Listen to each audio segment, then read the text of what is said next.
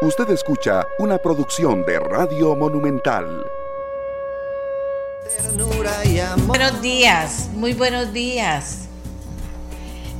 Buenos días, Costa Rica. Aquí como siempre con ustedes, ya pasó una semana más y continúan las preocupaciones, y digo que son muchas las preocupaciones y las ocupaciones, por dicha. Y hay muchísima gente que está viendo a ver cómo termina este año y organizándose para empezar el que sigue. De eso se trata la vida, ¿verdad? De retos tras retos, tras retos, tras retos. De eso se trata la vida. Y a veces podemos pensar que, bueno, eh, ya no se va a poder más y siempre se puede más. Porque la vida se trata de esa pelea todos los días por salir adelante, por tener metas, por tener retos, por vencerlos, por pensar no solo en mí, sino pensar en los demás.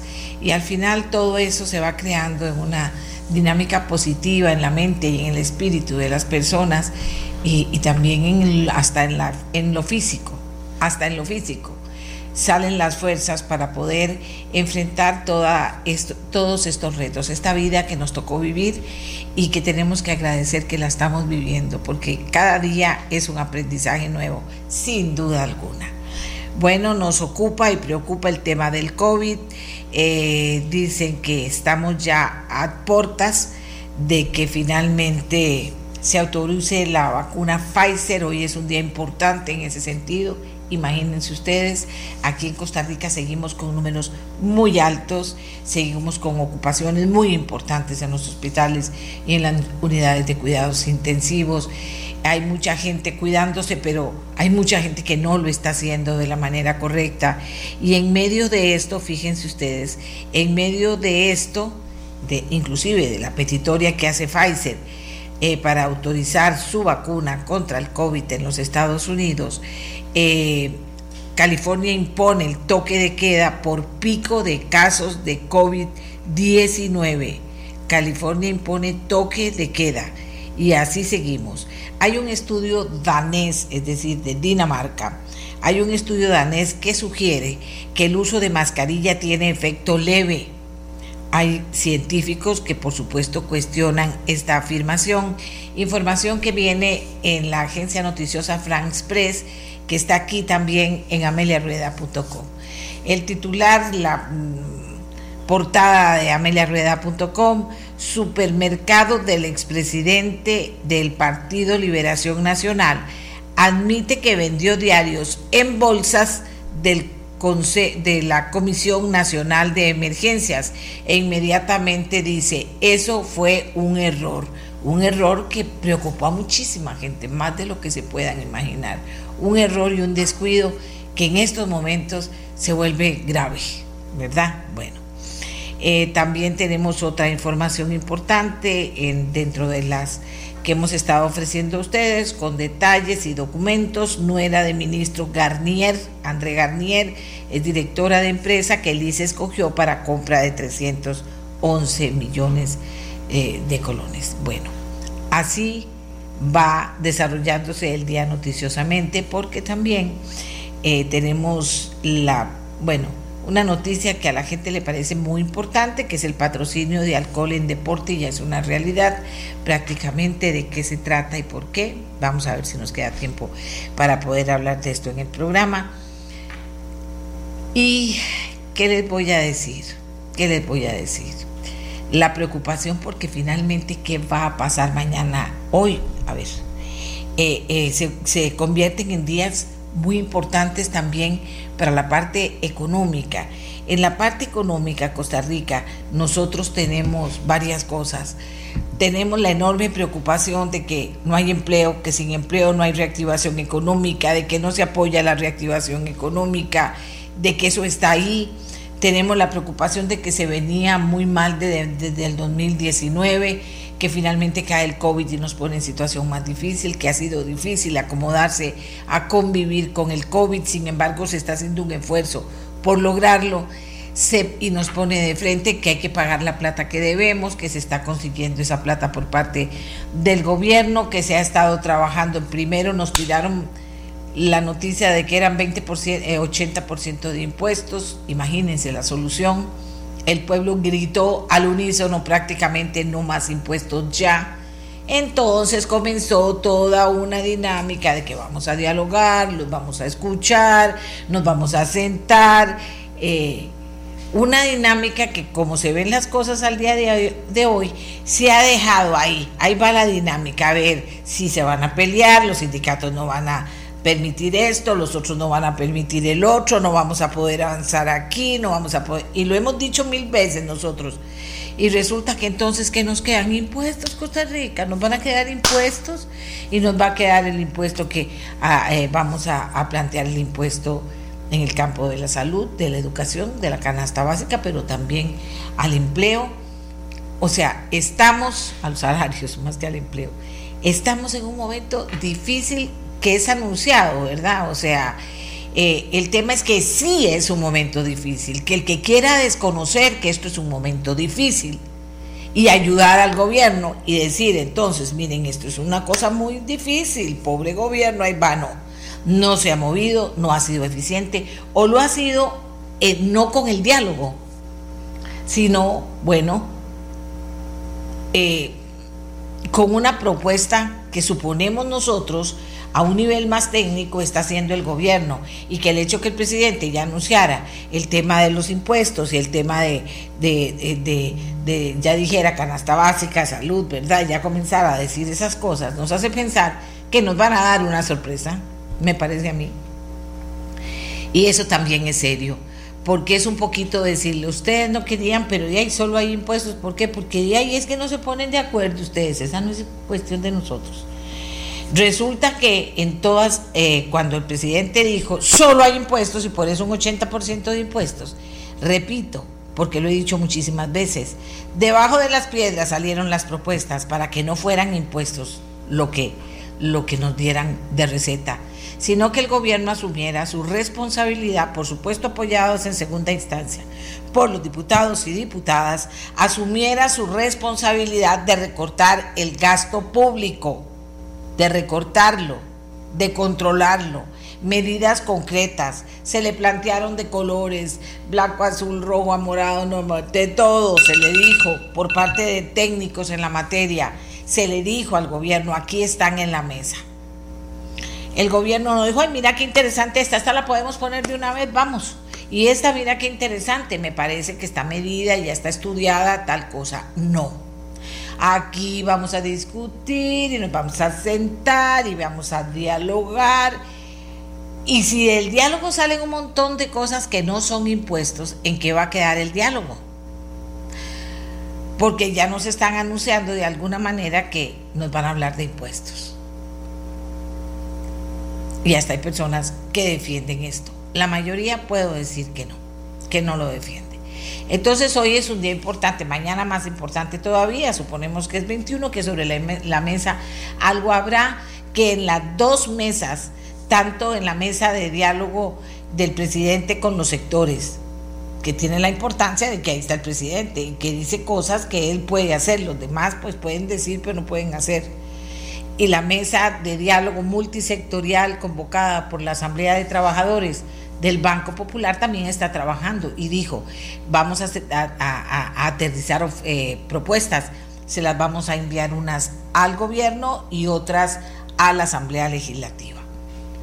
Y también, porque es correcto decirlo, hay gente que está trabajando y tratando de elaborar, porque el Fondo Monetario Internacional no espera y nadie ha dicho que va a ser en otro lugar que no sea en el Fondo Monetario Internacional donde vamos a lograr, si es que presentamos una propuesta que tenga sentido y se pueda cumplir, que pueda lograr que tener dinero eh, que nos permita cambiar eh, deuda muy cara por deuda más barata. Y entonces, en esas estamos, calcula vos, porque si esto no pasa, como les dije también todos los días de este diálogo, si esto no se aterriza, si los sectores no están dispuestos a dar, bueno, van a quedar oportunidades para los diputados como empleo público. Sin duda alguna, qué bonito sería ver a los diputados, no a los partidos políticos que son los de las componendas, a los diputados decir aquí vamos con empleo público. Y no pasa nada más, tenemos que actuar, caminar y hacer las cosas. nos dimos cuenta de cómo cada vez más las componendas entre partidos políticos hacen que se atrasen la toma de medidas muy importantes para que este país pueda caminar. Y vean que comencé con reactivación y empleo y terminé con diálogo y, posibles impuestos que ahorita nos van a anunciar porque no tienen la valentía de hacer otras cosas. Le van a dejar a la Asamblea Legislativa empleo público, contratación administrativa, que hay cosas que pueden cambiar la historia. Ojalá que lo logremos. Pero finalmente Costa Rica estamos, en, estamos entrando a diciembre, hay que pagar impuestos, hay que celebrar la Navidad. Va a ser una Navidad diferente, va a ser una Navidad en la que no hay plata, como en otras Navidades aunque, aunque la mayoría de empresas haciendo todo lo posible por cumplir con el aguinaldo de todo su personal, como nosotros. Y entonces va a ser, y, hay que pensar, va a haber que ahorrar un poquito del aguinaldo porque no sabemos qué viene. Vienen cosas difíciles, sin duda alguna, ¿verdad? También es una, una Navidad en que miles de costarricenses, ya somos, son muchos los muertos por el COVID, están tristes porque perdieron familias por el COVID. ¿Verdad? Eso es así. Hay mucha gente enferma también por el COVID. O sea, que todos tenemos que ser empáticos, entender que aunque uno se siente muy bien, que no se siente, eh, pues uno puede, puede tratar de entender lo que está pasando. Eso hago yo cada noche que me siento a darle ya el punto final al, tema de qué temas vamos a tocar en ameliarueda.com esta mañana. Ya les hablé, 39 diputados aprobaron de forma definitiva el proyecto popularmente conocido como Pagar, un texto que se proponía utilizar 227 mil millones de superávits institucionales para amortizar la deuda pública, pero que finalmente apenas dejará, óigame, unos 49 mil 100 millones para ese fin. Qué triste. Oposición, por ejemplo, no los puse ¿verdad? Porque ustedes me dijeron, ni siquiera entrevisté a un diputado mañana, todas me tienen amenazados. Pero la oposición, hablé con ella y la oposición dice no a la propuesta del presidente Alvarado, no más impuestos. Pero la gente tiene razón, doña Amelia, ¿para qué les hace caso? Espérese, no a lo que dicen, sino a lo que hacen. Vamos a esperarnos a ver qué hacen los diputados, siguiendo lo que nos dice la gente. Vamos a estar atentos a esos recortes en que va a parar el presupuesto 2021, 2021. Ahí están los diputados. Y con inteligencia y con juego, con juego limpio para poder ganar a las matráfulas que va a hacer el PAC para poder hacer lo que quiere. ¿Verdad? Que es más impuestos, engordar, engordar, engordar, engordar al Estado de eso se trata para ellos. Lo demás no importa, no tocar el empleo público, no tocar las pensiones de lujo, no tocar el presupuesto, no tocar, no tocar, no tocar. En La Plata, que eh, finalmente agrupa al 15% del empleo de este país, claro, que en muchas cosas ha sido muy eficiente, pero en otras ha sido ineficiente, no lo ha logrado, bueno, pero no lo toca, o lo irá a tocar, vamos a ver de aquí a mañana, lo irá a tocar, es el 15% de personas. Lo irá a tocar, ellos también tendrán que aportar algo. Bueno, vamos a ver, vamos a ver.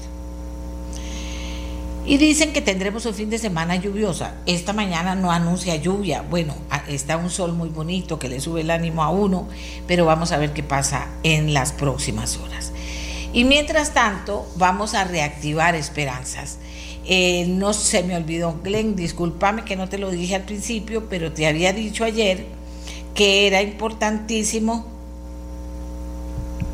que tuviéramos a mano el video de reactivar la economía, ojalá, pero de reactivar las esperanzas. Si lo podés tener así, golpe de tambor, me avisas para ponerlo antes de ir a nuestra primera pausa, porque cuando regresemos vamos a hablar de algo importante. Aquí celebramos el Día de la Mujer, apoyamos todo lo que sea fortalecer los derechos de la mujer, cuidar a las mujeres en el ejercicio de esos derechos, porque el machismo en que tradicionalmente hemos vivido eh, ha hecho que la mujer no solo sea producto de una violencia espantosas, seguimos, seguimos viendo crímenes, seguimos viendo eh, la trata de blancas que usan a las mujeres para comercio sexual y que son felices haciéndose millonarias las mafias con eso. Seguimos viendo que la mujer no tiene las mismas oportunidades, que le cuesta mucho. Eh, seguimos viendo que, bueno, ¿cómo hacemos para educar a nuestras mujeres, para que tengan los hijos en el momento en que puedan tenerlos y que lo puedan hacer con responsabilidad para, para ir creando una sociedad más, más pura, mejor, mejor educada, porque hay más oportunidad. ¿Cómo hacemos? Bueno, y la gente nos dice, doña Menes, que usted solo defiende a las mujeres. No, no, no. Yo defiendo a todos los que están con problemas. Y las mujeres tienen muchos problemas. Y a todos los que, los que hay que, con los que hay que ser solidarios. Asesinan a muchas mujeres y las usan como esclavas sexuales para hacer negocios, etcétera, etcétera. Y por supuesto, también con los hombres. Somos mita y mita. Ayer fue el Día Internacional del Hombre, ¿verdad? Del Día Internacional del Hombre. Y resulta que tenemos información valiosa.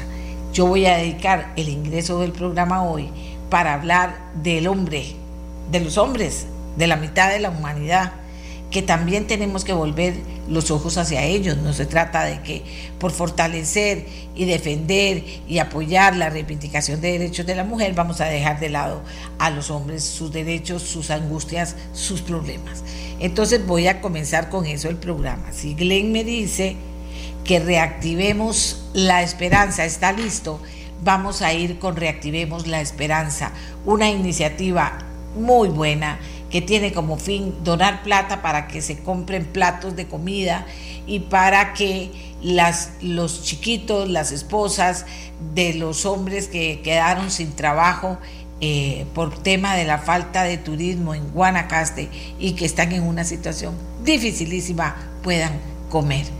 Y entonces aquí está, nos vamos con ese video para recordarles de qué estamos hablando, hacemos la pausa y volvemos a hablar de los hombres de la mitad de la humanidad.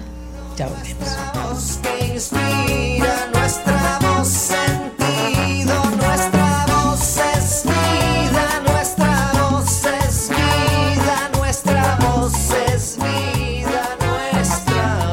Temas, tres temas de los que los hombres deberían hablar más.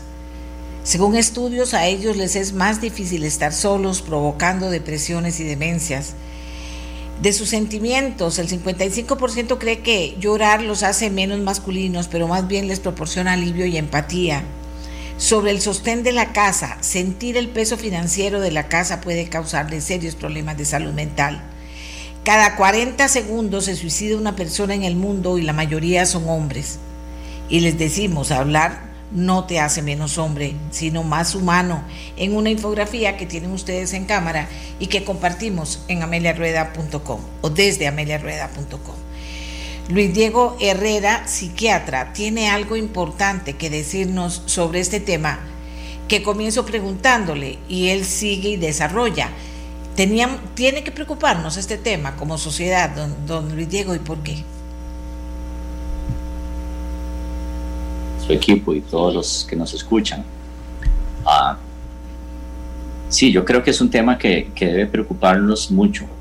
Eh, como ustedes mencionaba anteriormente, eh, pues, obviamente las mujeres eh, llevan la peor parte en muchísimos factores por la desigualdad que existe entre los, entre los sexos, pero los hombres tienen algunas características y tienen algunas cargas, como usted mencionaba, que los hacen más vulnerables para ciertos problemas. Y como usted decía, el 50% de la población son hombres y entonces eh, estos son problemas muy importantes. Eh, como, como usted mencionaba, eh, los hombres, por ejemplo, se suicidan casi cuatro veces más que las mujeres. Entonces esto es un impacto enorme que tiene sobre las familias, sobre la economía de eh, las sociedades, eh, sobre los eh, servicios de salud, en fin, son cosas muy, muy importantes. Eso es muy dramático, el asunto del suicidio. Pues, es una estadística que llama mucho la atención. Las mujeres tienden a ser más intensos de suicidio, pero son menos letales. los hombres cuando intentan suicidarse lo hacen por medios más letales y probablemente es uno de los factores principales por los cuales se suicidan con mucho mayor frecuencia. Pero, eh, ¿de dónde viene todo esto? Probablemente es una mezcla eh, muy compleja que estamos tratando de desamarrar o tratar de entender las interacciones entre factores biológicos y factores eh, socioculturales.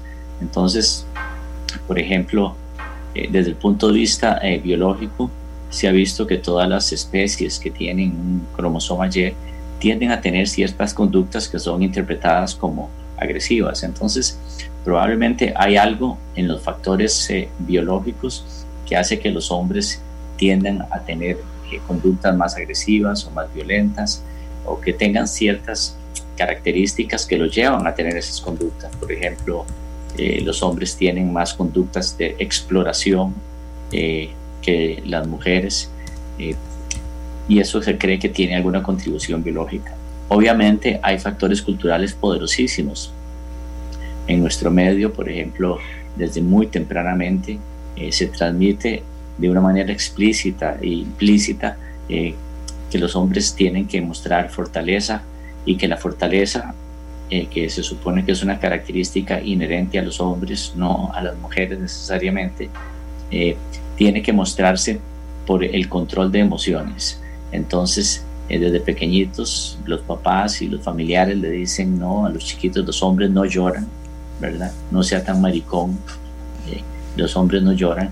Y eso es un ejemplo muy claro, muy evidente de algo que se transmite por muchas otras formas y entonces los hombres nos socializamos con esa idea de que hay que ser eh, resistente a las emociones, de hay que ser autosuficiente, de no necesitar de las otras personas, lo cual es una aspiración imposible de lograr porque eh, los hombres tenemos igual necesidad de conexión interpersonal, de intimidad, de, eh, tenemos el mismo rango de emociones que experimentan las mujeres y tenemos la misma necesidad de compartirlas en momentos en que nos sentimos vulnerables o nos sentimos amenazados. Vamos a ver, eh, ¿por dónde hay que empezar en esto?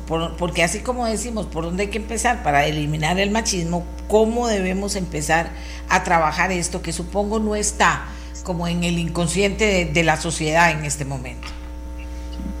Sí, como en, como en todas estas cosas, doña María, yo pienso que, que tenemos que empezar por la educación y por la educación temprana. Eh, los eh, roles o los papeles que se le asignan a los hombres en la sociedad no es algo como que empieza a los 7 años o a los 14 años, sino que es algo que empieza desde que el niño nace, desde el color de la ropa que le escogemos, desde el tipo de estímulos que, que, les hacemos. Entonces a las niñas les hacemos, recién nacidas, les hacemos un tipo de caricia diferente a las que se le hace a un hombre. Eh, y todo esto es en respuesta a esta idea de que los hombres tienen que ser más fuertes, más resistentes, más valientes, aguantar más ciertas circunstancias. Y entonces esto es algo que empieza desde muy temprano. Y lo que eh, hace es que se sigue reforzando a través de, la cultura, tanto de la educación formal como la educación informal. Y entonces eh, cuando ya un niño tiene 3, 4 años, ha incorporado un montón de estos patrones y los tiene muy claros en su mente cómo es que funciona. Entonces realmente esto hay que empezarlo como muchas cosas con la educación temprana. La infancia temprana es el periodo ideal para intervenir en ir cambiando estas cosas. Afortunadamente, eh, yo veo en mi trabajo clínico diario eh, que los, eh, las familias están cambiando y los hombres y las mujeres están flexibilizándose con respecto a los roles y los patrones de expectativa con respecto a los hombres. Y entonces eso está cambiando lentamente, pero algo está cambiando en las generaciones más jóvenes. Eh, pero esa es la manera de empezar. Sobre los factores biológicos no tenemos control, sobre los que tenemos son sobre los factores sociales y culturales.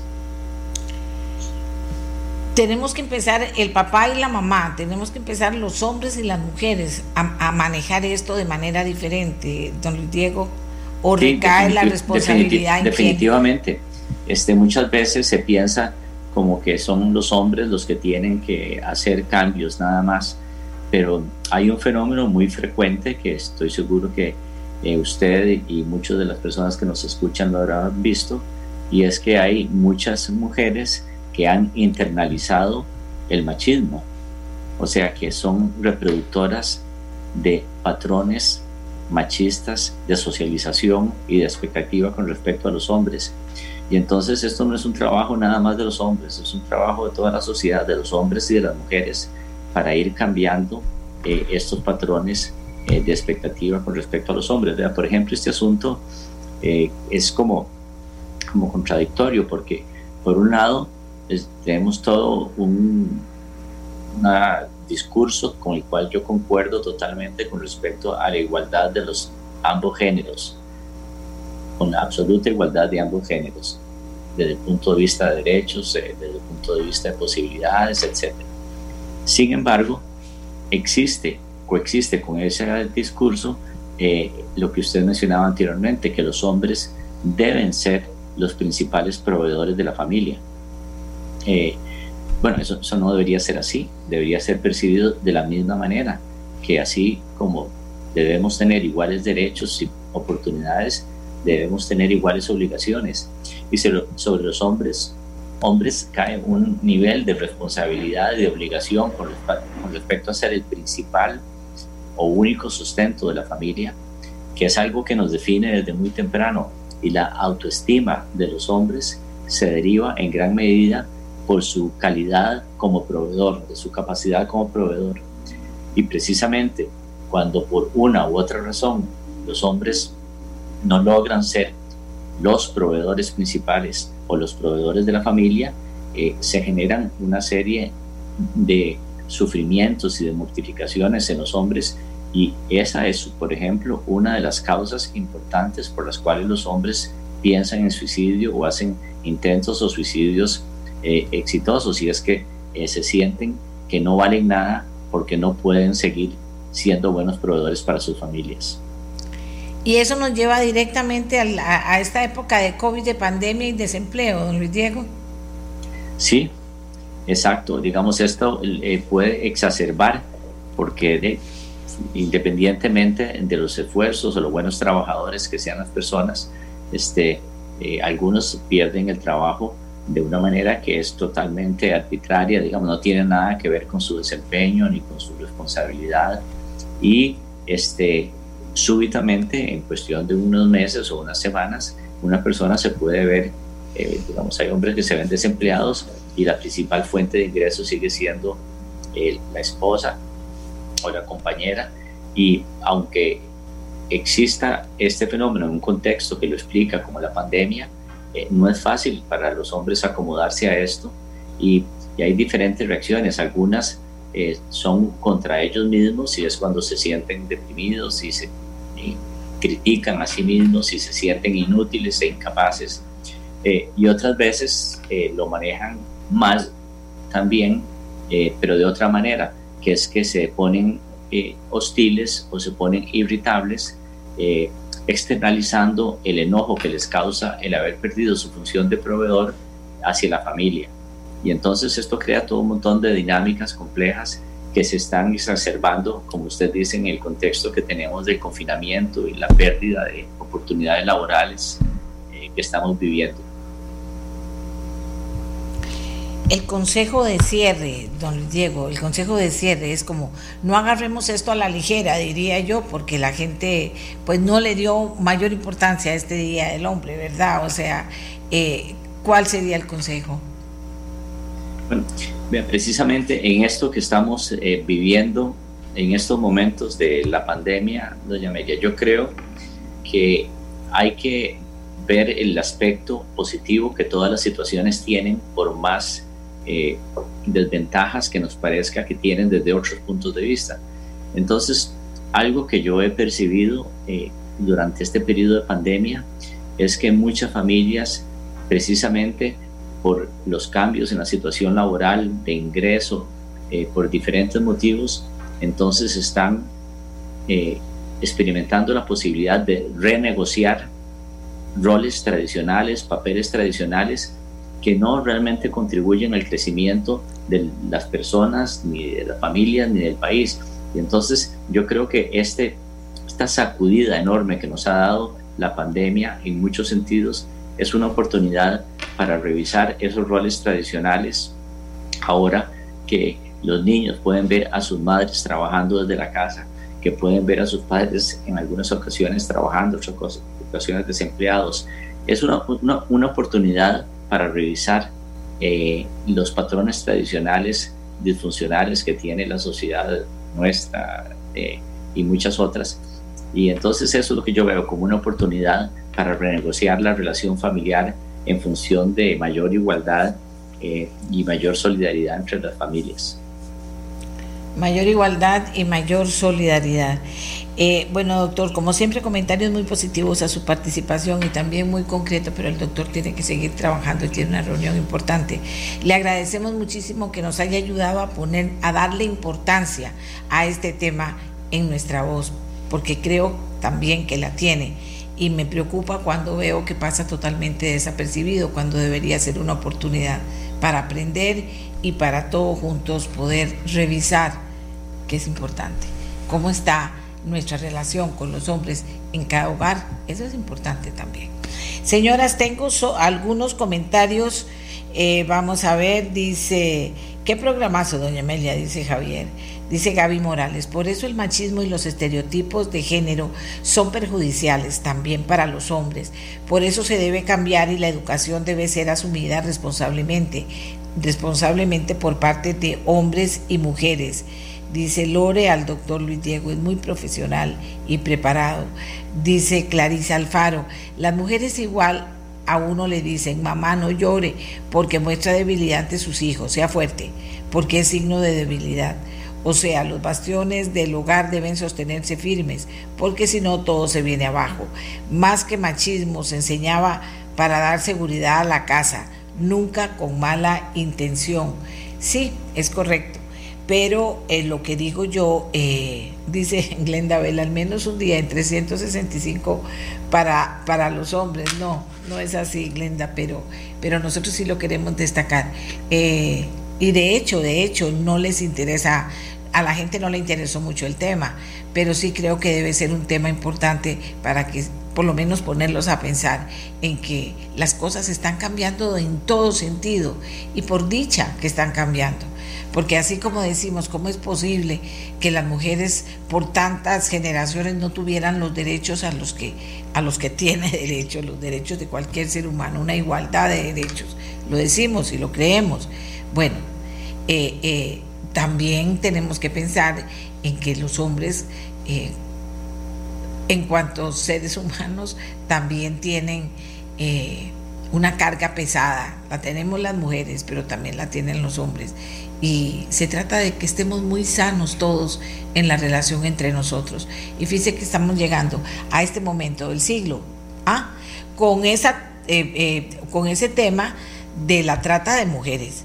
Las toman y las usan eh, en comercio sexual las drogan, las tienen como esclavas, buscan a las chiquitas vírgenes porque hay, hay tipejos, ¿verdad?, que andan en eso y pagan más caro y como eso es una mafia, más plata, que lo que quieren y yo se lo doy y las drogan y se acaba la vida de esta gente. Hay padres y madres en el planeta llorando pensando dónde están sus hijos o hay hijos pensando dónde está mi mamá que se fue a trabajar a otro país para mandarnos plata y no volvió. Estas cosas espantosas que se estén asesinando a diestra y siniestra las mujeres porque, no sé, por ser, por, ser mujeres, porque no me quiere o por lo que sea, fla. O sea, ¿qué es esto? ¿Verdad? Nos debería preocupar. Aparte de un bullying ahí que estamos tratando de imponernos para que no siga y de no hacerles caso para matar, para matar ese sentimiento contra las mujeres, pero también hay cosas como sociedad que están pasando espeluznantes, bueno, con los hombres también. Y si nos dicen que los hombres eh, son más efectivos y son los que más mueren en una en una en números de suicidio en el planeta que también nos ponen a pensar. O sea, que se supone que estamos en un nivel de conocimientos, de información, de educación, que, lo primero que debería generar es el mejor, la mejor relación entre hombres y mujeres, entre grandes y pequeños, entre niños y niñas, entre adolescentes, debería generar algo mucho mejor que lo que estamos generando como sociedad. Y eso deberíamos verlo. Claro, siempre está la plata de por medio. Las mafias, las mafias, eh, utilizar las redes sociales por parte de los enfermos que están en eso, hasta trabajando a los niñitos, bueno, ahí vienen los papás y las mamás. ¿Qué es eso? Que su hijo tiene un teléfono abierto. ¿Cuántos años tiene su hijo, su hija? Usted sabe lo que están haciendo esos chiquitos. Todo es complejo, pero a todo hay que prestarle atención. Voy a ver, vamos a hablar ahora, dice doña Amelia, el feminismo es algo terrible en el mundo, no lo creo así. las posiciones extremas, Glenda Bell, que me lo dice, son fatales en el mundo también el feminismo extremo y el feminismo eh, eh, que no tiene sentido, exactamente, no tiene sentido. Esta, las cuestiones extremas no tienen sentido, ni de un lado ni del otro.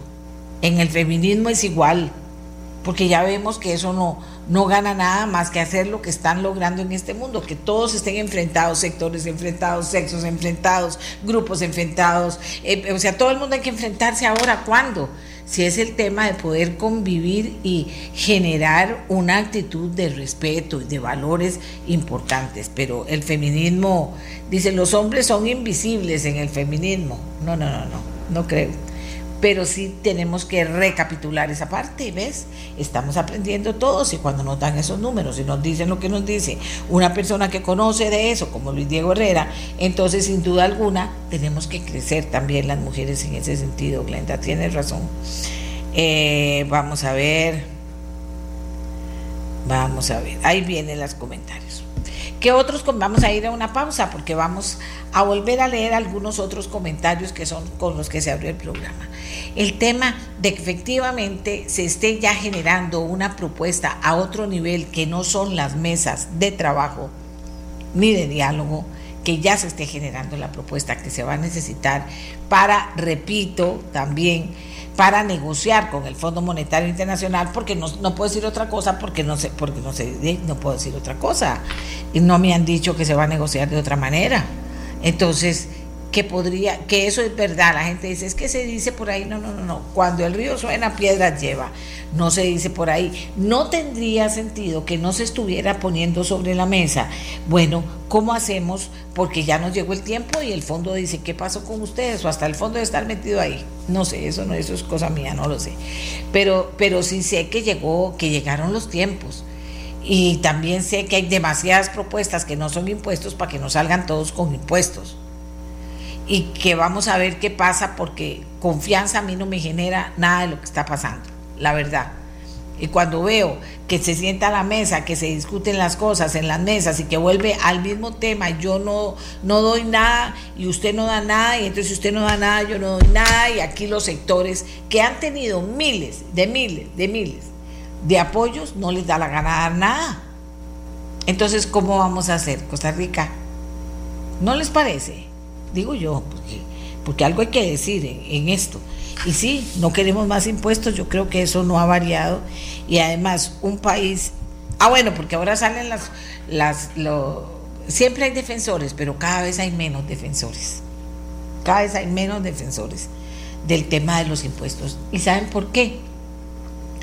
Porque esta experiencia nos sirvió para poner sobre la mesa que hay miles de cosas que se puedan hacer para recortar, para recomponer, para eh, ordenar lo que pasa. Ahí tienen los diputados, empleo público, contratación administrativa. Y hay que decirle a los diputados, ya que me amenazaron, no lleve diputados al programa, no los lleve, no los lleve, porque ellos hablan muy bonito ahí, dicen que sí, después nos traicionan y llegan y votan. ¿Mm? Vox Populi, Vox Day. O sea, los diputados deberían cuidarse a esta altura, en este momento, comprometerse eh, para la posición que tengan. Pero ojalá que esa posición esté totalmente enfocada a que es un país que tiene un Estado enorme, que tiene que ordenarse, con hay un empleo, público absolutamente irracional como, como se plantean las cosas, porque arreglar el empleo público significa también... Eh, ayer me decían unos empleados públicos, pues que doña Amelia, todos no son iguales, ven la condición que estamos nosotros, aunque, aunque ya hemos estudiado más, aunque nos hayamos preparado. Bueno, todas estas cosas hay que pararlas. Lo de las pensiones de lujo, hay que pararlos. Lo de, lo de, lo de las compras, eh, bueno, contratación administrativa lleva muchas cosas, ¿verdad? Entre esas está el SICOP. Pero hay que parar también una serie de desmanes que se hacen aquí con las compras, con las ventas, todo eso. Y en eso hay muchos intereses y resulta que nunca vamos a poder movernos. Los diputados van a poder hacerlo en esta oportunidad. Y vean lo que le digo, si no lo hacen ahora, no sé si será posible en otra oportunidad. No sé si será posible. Y ahora hay que decirle a los sectores, señores, señoras, ¿Vamos a dar algo o no vamos a dar nada? Y que los diputados digan, en empleo público no vamos a dar nada, no a las convenciones colectivas, no a las convenciones colectivas, salario global ya, o sea, por Dios, y, y lo digo con todo respeto, porque quiero, respeto, conozco a miles de empleados públicos excelentes, excelentes, pero el tema de empleo público hay que resolverlo ya si ahí tenemos la oportunidad, 15% es el empleo público, 85% es el empleo privado. Un empleo que está totalmente recesivo, contraído. ¿Por qué? Porque no hay, eh, eh, no hay restauración económica de ninguna manera, no la hay y entonces no se puede generar empleo y entonces cada quien tiene su excusa para que ese 85% esté siendo maltratado, maltratado y maltratado, por Dios y un 15% que dice, no me toque, no me toque no me toque. No, de ahí yo lo veo. Claro, el tema es que los diputados, los ministros, el presidente, todos son empleados públicos y, y, ¿verdad? Entonces ahí viene, darse cuenta, no, mira, qué bueno empleado público, es lo que uno, mira qué bien que está aquí la cosa, ¿verdad? ¿Cómo la vamos a mover? Tienen que, llegó el momento, 15% del empleo es público, 85% del empleo es privado y está totalmente contraído. Díganme ustedes que esto tiene lógica, no tiene lógica. Y que esté causando este 15%, un problema tan enorme, tan enorme, porque resulta que en los presupuestos la plata solo para planilla de los empleados públicos es inmanejable. Y si esto no se para ya con la ley de empleo público, será peor la próxima vez. Y entonces habrá más impuestos en un pueblo que ya está empobrecido y que no va a poder pagar impuestos. Entonces se va a fregar el aparato estatal, no va a haber plata para eso, va a querer pedir más préstamos, va a volver esto, pero mil veces más grande tenemos la oportunidad de comenzar a frenarlo ahora. El 15% es empleo público, el 85% privado, del cual tenemos una cantidad enorme, más del 20% desempleado. Por Dios, hagamos una pausa, hagamos una pausa, porque ya ahorita venimos por ustedes. Aquí me dicen miles de, propuestas que el gobierno pidió para ignorarlas y al final poner más impuestos. Qué informalidad la del gobierno. Esas mesas son puro humo. Lo que es muy cierto, doña Amelia, no contamos con quien nos represente en la asamblea. Randall Cordero cuando hablo de inteligencia se pone a reír, pero es cierto, es cierto. Es cierto que están pasando cosas que no son las que deberían estar pasando.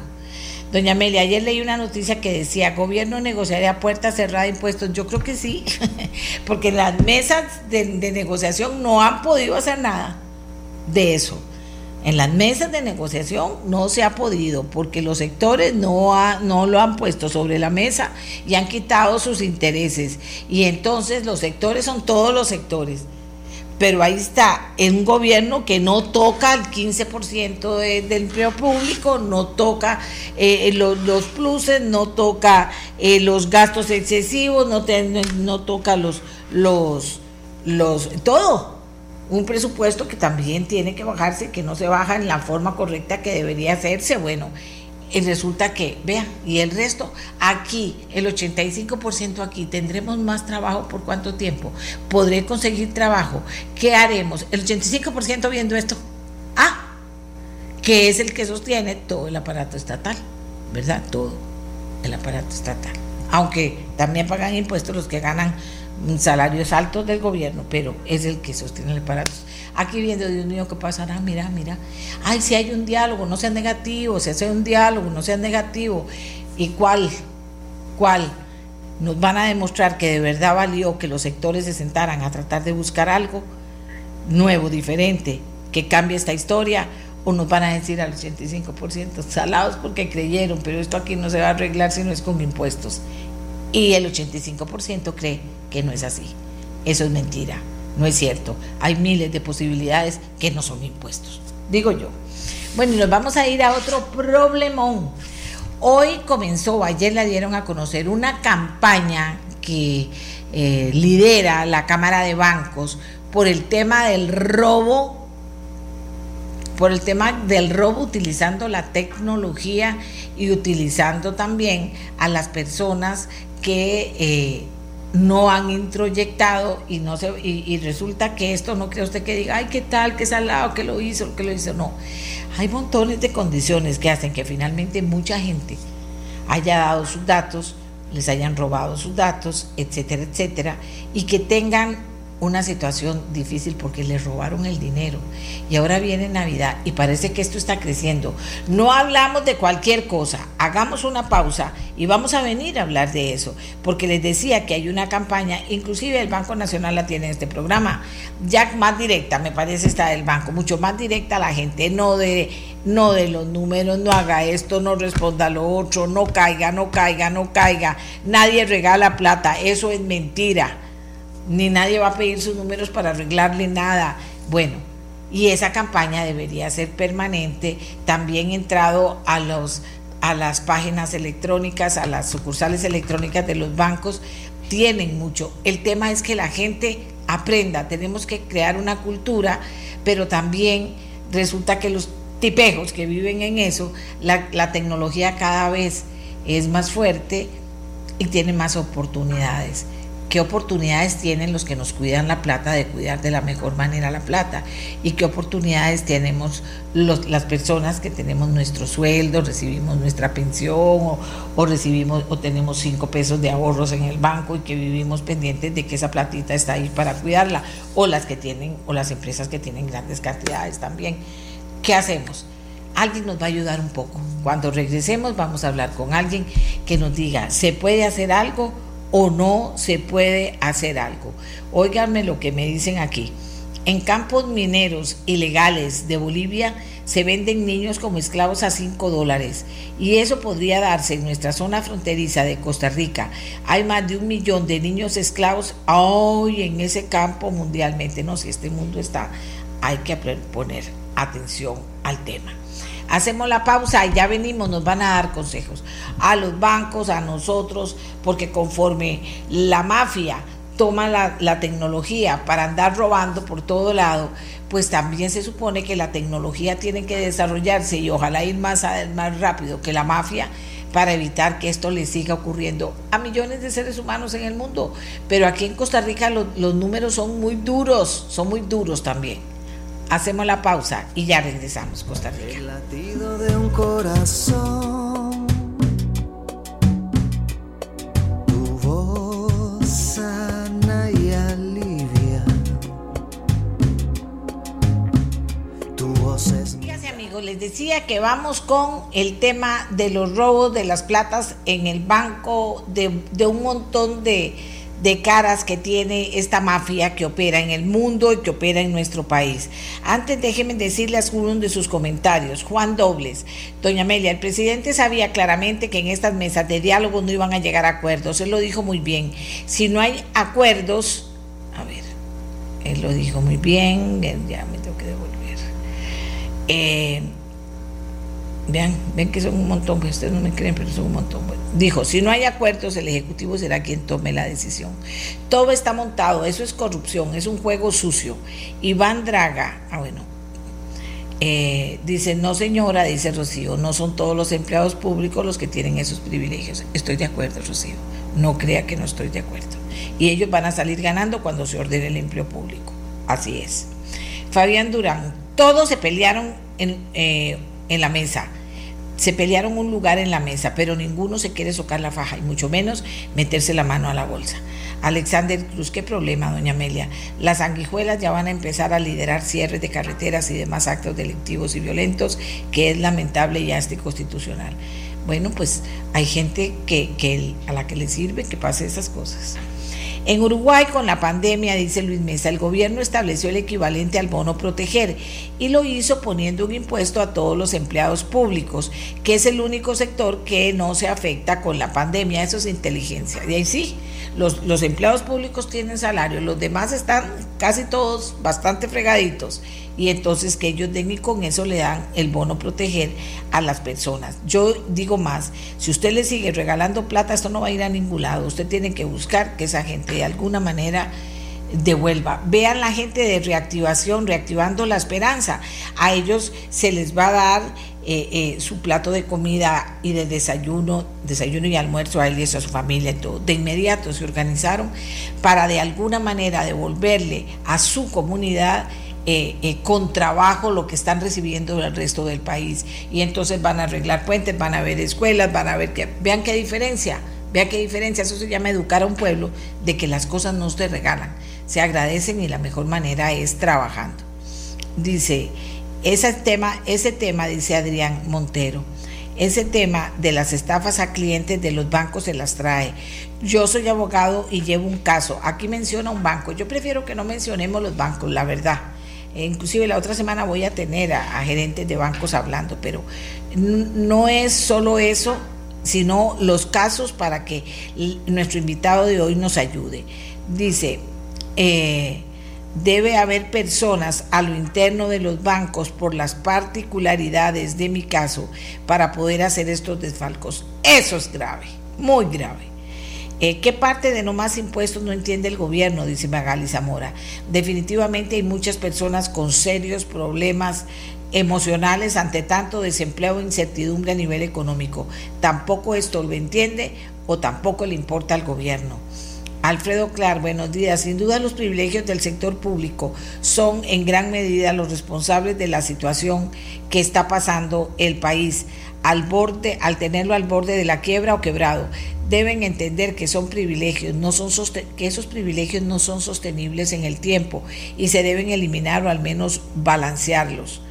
Señores, hay que hacer lo correcto, eso es lo que demanda Costa Rica.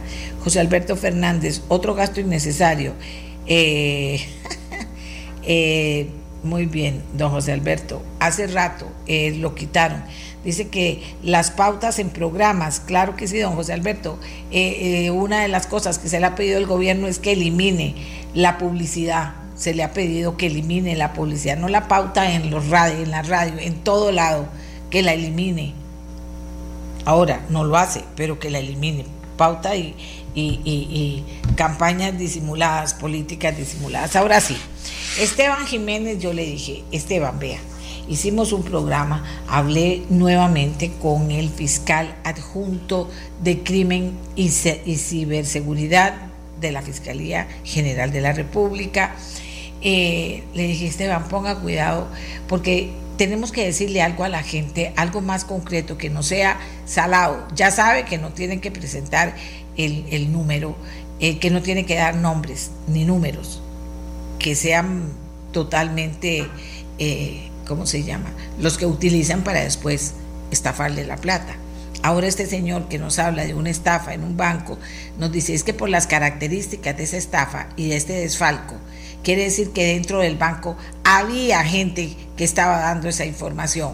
No sé en qué habrá parado el juicio, no sé si él me lo quiere decir o cómo está la cosa, pero pasan demasiadas cosas. Le dije, Esteban, ayúdeme, usted sabe más, usted conoce la realidad costarricense, conoce la realidad en el mundo, usted es técnico en esto desde hace años, profesional en esto, ayúdanos a enfocar el tema de forma tal que aprendamos algo. Los bancos, las personas eh, y quien tenga que aprender que no sean los mafiosos, obviamente, o que les llamemos la atención a los mafiosos de que se puede controlar esto de más con muchas más maneras de las que se están usando hasta ahora. Buenos días a Esteban Jiménez. Eh, buenos días, doña Amelia, y a todos los que nos escuchan, con muchísimo gusto. Vamos a hacer eh, tal vez algunos comentarios al respecto de cómo estamos eh, tratando de apoyar a la, al sector bancario nacional y también ejemplos de lo que hemos hecho fuera del país y cómo a través de una red de, eh, de empresas dedicadas a la ciberdefensa hemos logrado trabajar con bancos eh, enormes, digamos, a nivel mundial como Capital One, eh, y les hemos apoyado para desarrollar nuevos mecanismos eh, que hoy están implementando, porque esto del fraude bancario, y especialmente hoy que el Banco Central y el OIJ lanzan una campaña de concientización, reconocemos todos que es, una, es, un, es un problema a nivel mundial. Eh, no, no es particularmente un problema en Costa Rica, sí es un problema que reconocemos en Costa Rica se ha agravado con el paso de los años y especialmente en los últimos tres años. El crecimiento de estas eh, estafas electrónicas se han convertido yo creo en el top 3 o estarán entre, entre el top 3 de delitos a nivel nacional o los más recurrentes que las personas denuncian, ¿verdad? Este, retomando tal vez algunas de las palabras que decía don Miguel eh, de, de, la Fiscalía General en su programa anterior del 9 de noviembre.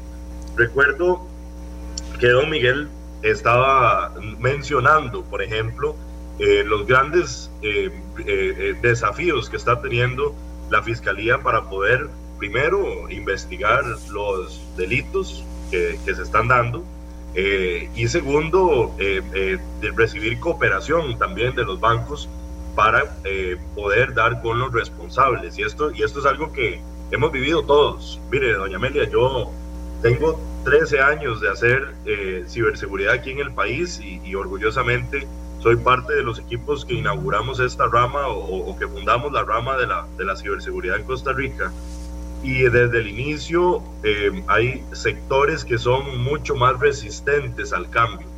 Para darle un ejemplo, recién este año fue que comenzamos a ver en el sistema de SICOP eh, una gran cantidad de contrataciones para reformar las políticas internas bancarias y eh, apoyar, digamos, o los bancos están buscando ya especialistas que les ayuden a redactar su política de ciberseguridad y su estrategia frente a fraude, eh, eh, fraude, fraude digital o fraude electrónico, como se tipifica aquí en el país, hasta ahora, ¿verdad? ¿Y por qué hasta ahora?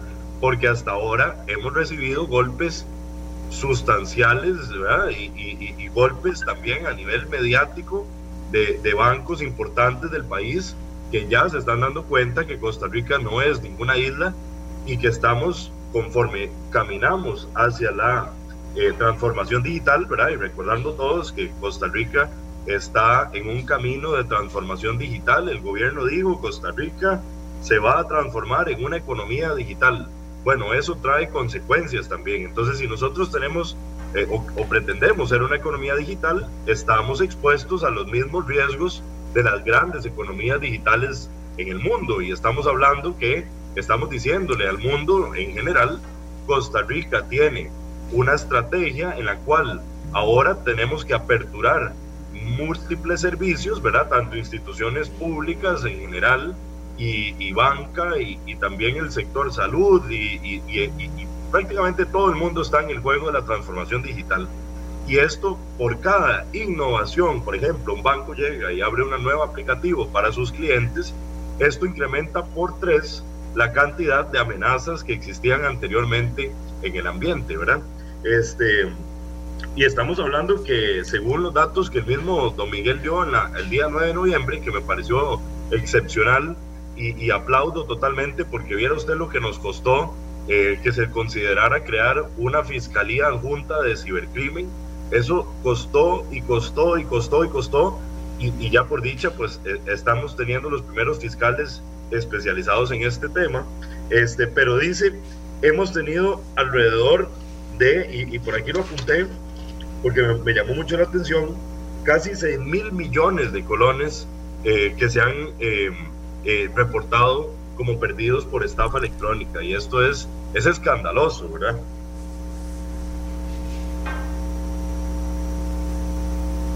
No, y, y, se están, y se, se, ha dicho también que inclusive más de 10 mil denuncias en este momento, 10 mil denuncias últimamente.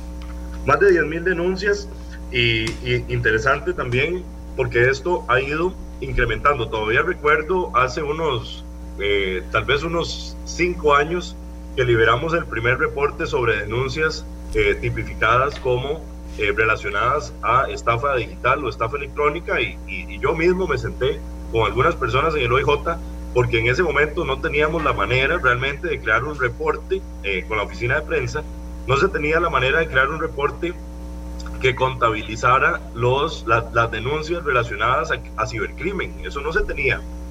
Y, recuerdo en uno de estos años que eh, apuntábamos a que la cantidad de denuncias era alrededor de 500, 580 relacionadas a fraude electrónico. Estamos hablando en todo un año y esto fue en el 2016. 500 denuncias y ya vamos por 10 mil denuncias, ¿verdad? Y esas son las que, las que se contabilizan, las que la gente va y denuncia, ¿verdad? Las que la gente llega efectivamente al OIJ y denuncia. Pero eso es solo la punta del iceberg. Si usted ve los números de las entidades bancarias relacionadas a fraude electrónico son increíblemente altos. O sea, estamos hablando de que esos 10 mil se sobrepasan en un día, ¿verdad? O sea, tenemos eh, llamadas, denuncias y si vemos el conglomerado del sector financiero nacional, esas 10 mil son cosas de una semana, son cosas de un, de, un, de un mal mes, por decirlo así. Pero los números reales son muchísimo más altos, ¿verdad? Entonces, tal vez para entrar un poco en algunos ejemplos, eh, que ellos también tocaban respecto a lo que hablan, ¿verdad? De una aplicación, una aplicación que les permite a los cibercriminales llamar eh, haciéndose pasar por la entidad bancaria. Sí, correcto. Eh, esto es una técnica que se llama spoofing y esta técnica de spoofing es muy conocida a nivel mundial. Todo el mundo ha conocido de alguna manera lo que es una impersonación del número telefónico o la suplantación de identidad de, una de estas eh, centrales telefónicas y, efectivamente hay, hay, algunas aplicaciones que eh, tienen un costo muy bajo. Eh, la primera técnica que hemos identificado es, se toma una de estas aplicaciones y se, y, se pone el número de teléfono, pero ¿qué es lo que ella hace? ella modifica el, la extensión del país, el, el código de país. Entonces, si el banco tal tiene el número 2258 o 2234 o 00 o algo así, eh, ella lo que hace es modificar el código de país y en lugar de 506 pone 507. ¿verdad? Y esa, esa es una de las primeras más fáciles. Eh, cambia el 507, pone más 34 viniendo de España o lo que sea. Y en muchos modelos de teléfono no aparece el código de país cuando, cuando entra la llamada, ¿verdad? Entonces la persona piensa que lo está llamando efectivamente del número del banco, pero no es así. Es un número muy similar, ¿verdad? Este, la segunda que estamos detectando en, en Costa Rica es que las centrales telefónicas de las entidades bancarias, lastimosamente, están pésimamente mal configuradas. Y entonces están abiertas a la, a la Internet eh, no se han preocupado durante muchísimos años de actualizar sus centrales telefónicas. Tenemos instituciones con sistemas de centrales telefónicas que armaron hace 15 años y que no han actualizado, que no tienen personas dirigidas hacia la configuración adecuada de estas centrales telefónicas y como las han dejado a la libre, eh, son increíblemente vulnerables. Entonces, un sistema de ataque automático identifica las direcciones de Internet de estas centrales telefónicas o infectan a lo interno del banco algún empleado este, eh, que, no ha tenido cuidado con el uso de su sistema y eh, este sistema automático inyecta extensiones dentro de la central telefónica. Entonces, ¿qué es lo que pasa?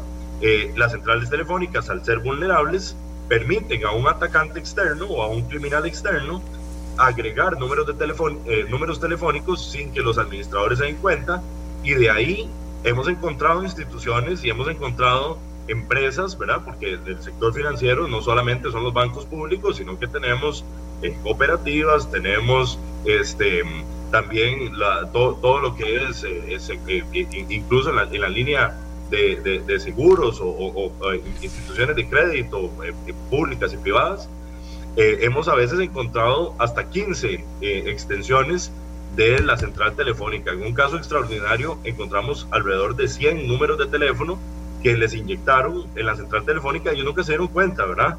Este, pero no se dan cuenta porque no tienen un proceso de revisión y no tienen un equipo de seguridad dedicado para eso. Y entonces, o sea, este sí se puede revisar para usted ver qué está pasando. Eso sí se puede hacer tecnológicamente. Claro, por supuesto. Todo eso se puede revisar. Incluso nosotros hemos tratado de orquestar eh, con diferentes entidades financieras del país. Muchas de ellas ya se han dado cuenta y yo aplaudo porque los, los, los esfuerzos que han hecho son importantes. Eh, entendamos que eh, la banca privada se mueve, se mueve en este país muchísimo más rápido que la banca pública, ¿verdad? La banca pública tiene mucha burocracia interna, tiene lo que nosotros conocemos como los mini caciques, ¿verdad? Dentro de sus propios departamentos y esta, y esta cultura, digamos, juega en contra de ellas a la hora de realizar cambios, especialmente cambios estructurales como los necesarios para combatir el fraude electrónico a lo interno. Entonces, eh, nosotros, eh, eso, eso es completamente posible, se pueden hacer los análisis eh, necesarios para poder ubicar estas extensiones este, y bloquearlas, eso se puede hacer, incluso este, en coordinación con los mismos proveedores de servicio a nivel de las centrales de, telefónicas de los proveedores, podemos generar listas negras para poder bloquear esos números, de números telefónicos de manera automática. Pero ¿cuál es el problema? Aquí venimos al, al, tercer escenario. Este escenario es em, que aquí no tenemos una institución, por ejemplo, como la que hay en Estados Unidos, que se llama el FS ISAC. Este, esto, aquí no tenemos, digamos, em, una, una, eh, un, un organismo, digamos, eh, dedicado exclusivamente a, eh, a juntar a todas las entidades financieras para que compartan información. Entonces tenemos en la Cámara de Bancos una comisión, ¿verdad? Y en la Asociación Bancaria una comisión entre diferentes bancos donde ellos eh, sí conversan los temas de seguridad y han hecho avances importantes. Y esto hay que, hay que tomarlo en cuenta, ¿verdad? Porque, porque sí han hecho su, su, su tarea y su trabajo eh, en muchas áreas, pero no es suficiente, porque no tenemos tampoco una orquestación, por ejemplo, a nivel de su jefe. Su jefe ha sido un gran ausente en todos estos temas durante muchos años. Lastimosamente, la actitud, digamos, de una, de, una institución rectora, supervisora, que no, que no ha apoyado realmente a que estas cosas se, se faciliten, y el mismo Don Miguel lo hablaba en, el día 9 de noviembre, este, su jefe, por ejemplo, es uno de los primeros que tiene que recopilar la información del fraude electrónico y no lo está haciendo. Ellos tienen que saber cuántas denuncias por eh, eh, por fraude electrónico está registrando cada banco. No necesariamente tienen que ser estos datos públicos, ¿verdad? Y, incluso aquí el, tema de compartir información a nivel del FSA por ejemplo, como lo hacen en Estados Unidos o en Europa o en otros países, donde esos datos efectivamente tienen que dársele a conocer a los, a los usuarios, en este país eh, todavía no estamos en ese nivel y la, y la resistencia a reconocer errores es muy grande, ¿verdad? Entonces, eh, ¿qué es lo que nosotros hemos tratado de hacer? Bueno, decirle a la su jefe, su jefe, usted tiene que recopilar esta información y usted tiene que sentar penalidades a las instituciones que no están invirtiendo en seguridad a ese nivel, ¿verdad?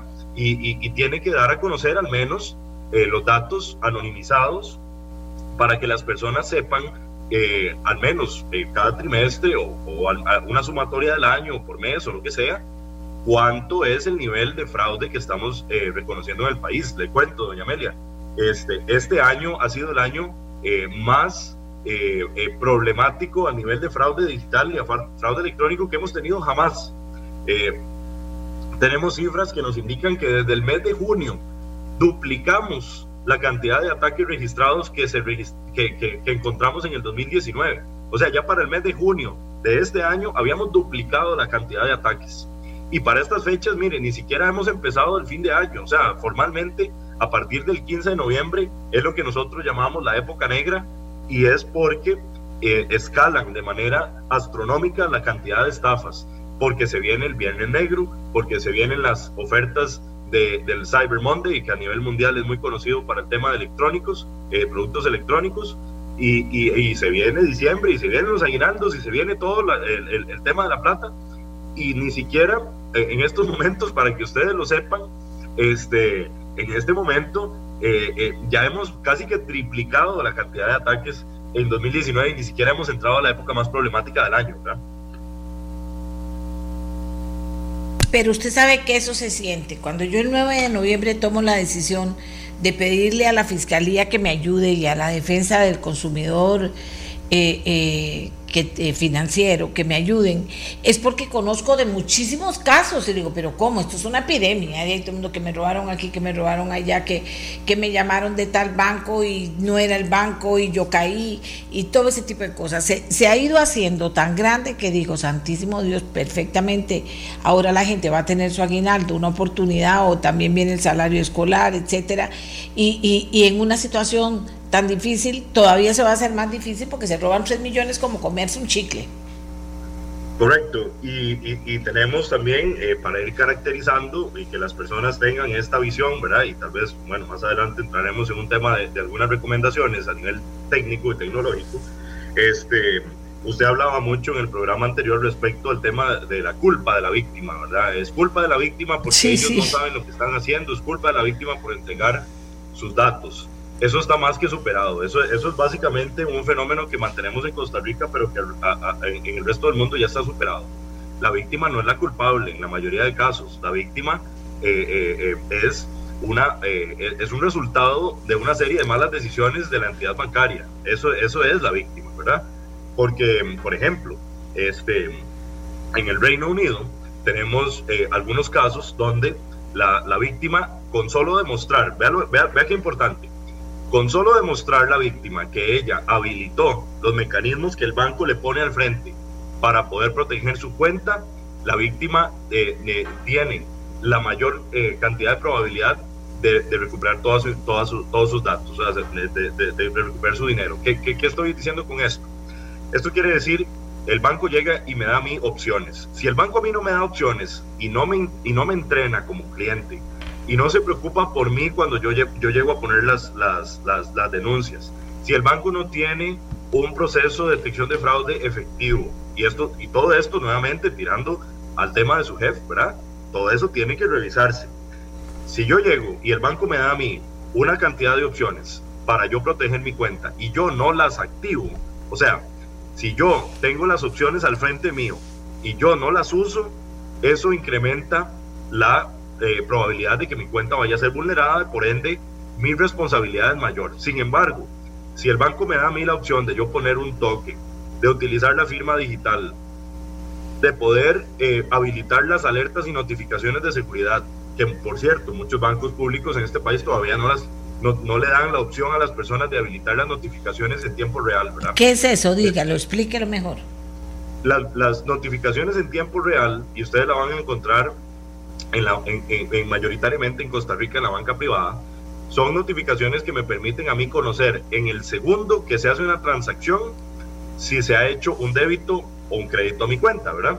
Entonces yo puedo en ese mismo momento y existe una ventana en la cual el departamento de fraude sostiene el dinero y yo tengo alrededor de 10, yo puedo definir y, puedo, y podría tener 5, 10 o 15 minutos para aprobar o bloquear la transacción. Y esto, y esto no es inventar el agua tibia. Eso es lo más efectivo. Eso es muy efectivo, claro, es, es extremadamente efectivo. ¿Por qué? Porque yo, yo como usuario soy el que tengo que definir cuánto tiempo necesito para aprobar una transacción de mi cuenta, porque al final son mis fondos, ¿verdad? Entonces, ¿qué es lo que hacen estos sistemas? A través de los aplicativos.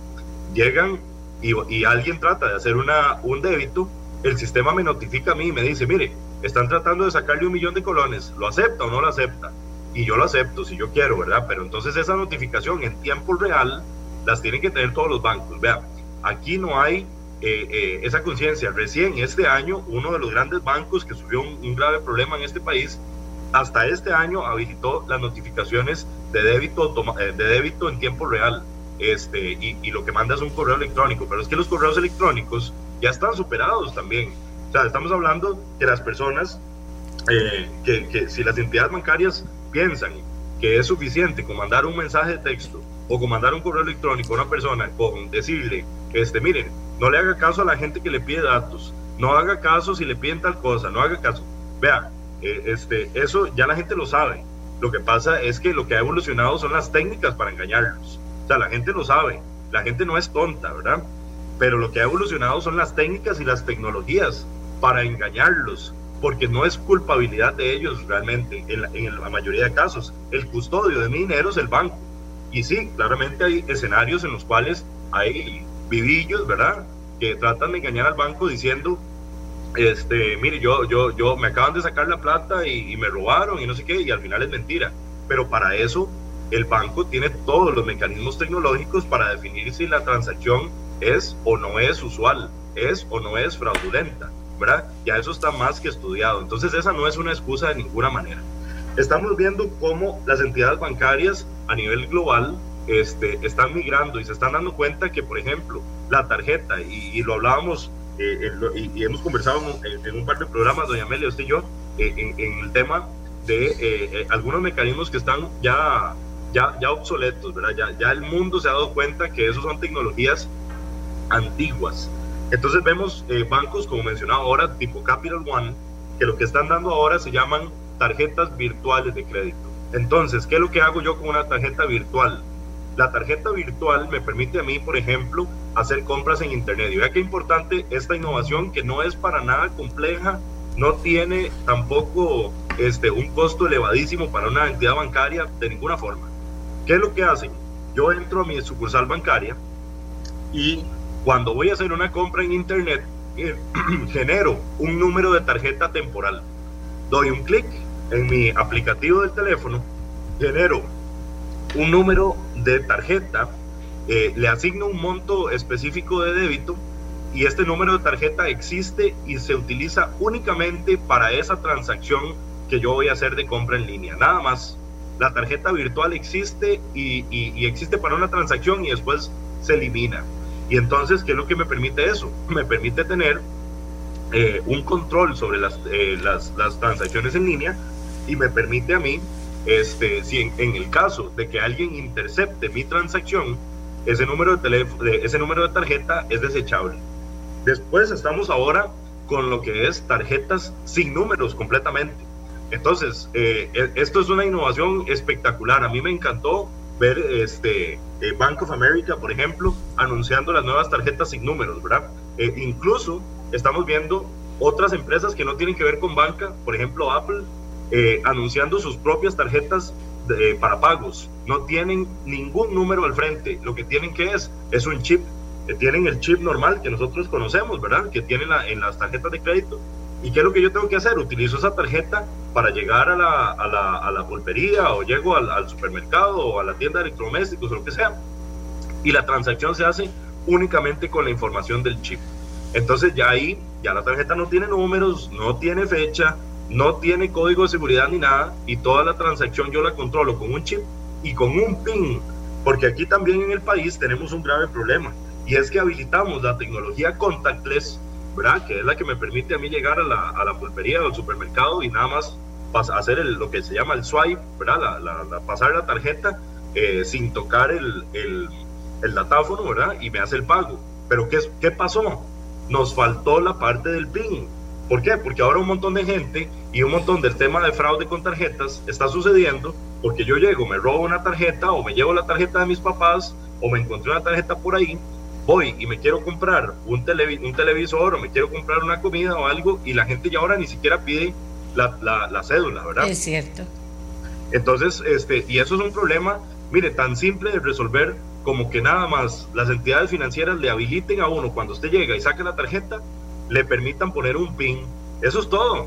Y yo no entiendo eh, realmente, y, y, hemos tenido esta conversación incluso con las mismas, algunas de las entidades financieras, yo les digo, mire, yo no entiendo cómo ustedes no le dan la opción a las personas para que le pongan un PIN a esas tarjetas. ¿Cómo lo dejan a la libre? ¿Verdad? Este, porque la, la opción de ponerle un PIN al chip es increíblemente sencilla, no, no tiene ninguna complejidad técnica y, le, y, le, y mitiga el riesgo de una manera espectacular. ¿Qué es lo que estamos también observando a nivel de tendencia mundial?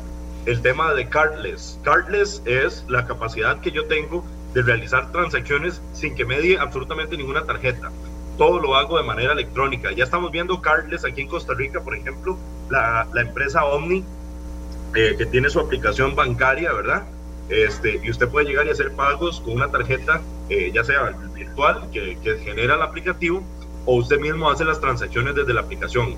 El mundo se dirige hacia eliminar por completo los plásticos. Los plásticos son cosa del pasado y los bancos aquí tienen que empezar a adoptar esos nuevos mecanismos. Eh, tenemos aquí uno de, los, uno de los bancos privados que ya está dando los primeros pasos para poder hacer eh, la estrategia cardless, que es lo que viene, ¿verdad? Es el futuro, el, eh, el, el, tema de las transacciones se hará de manera sin tarjeta, completamente sin tarjeta. ¿Por qué? Porque ya nos dimos cuenta que esta es una tecnología obsoleta, que los cibercriminales la conocen de punto a punto y que las técnicas han sobrepasado la capacidad de las instituciones financieras para proteger a los usuarios. Y eso es, es, es completamente eh, cierto, ¿verdad?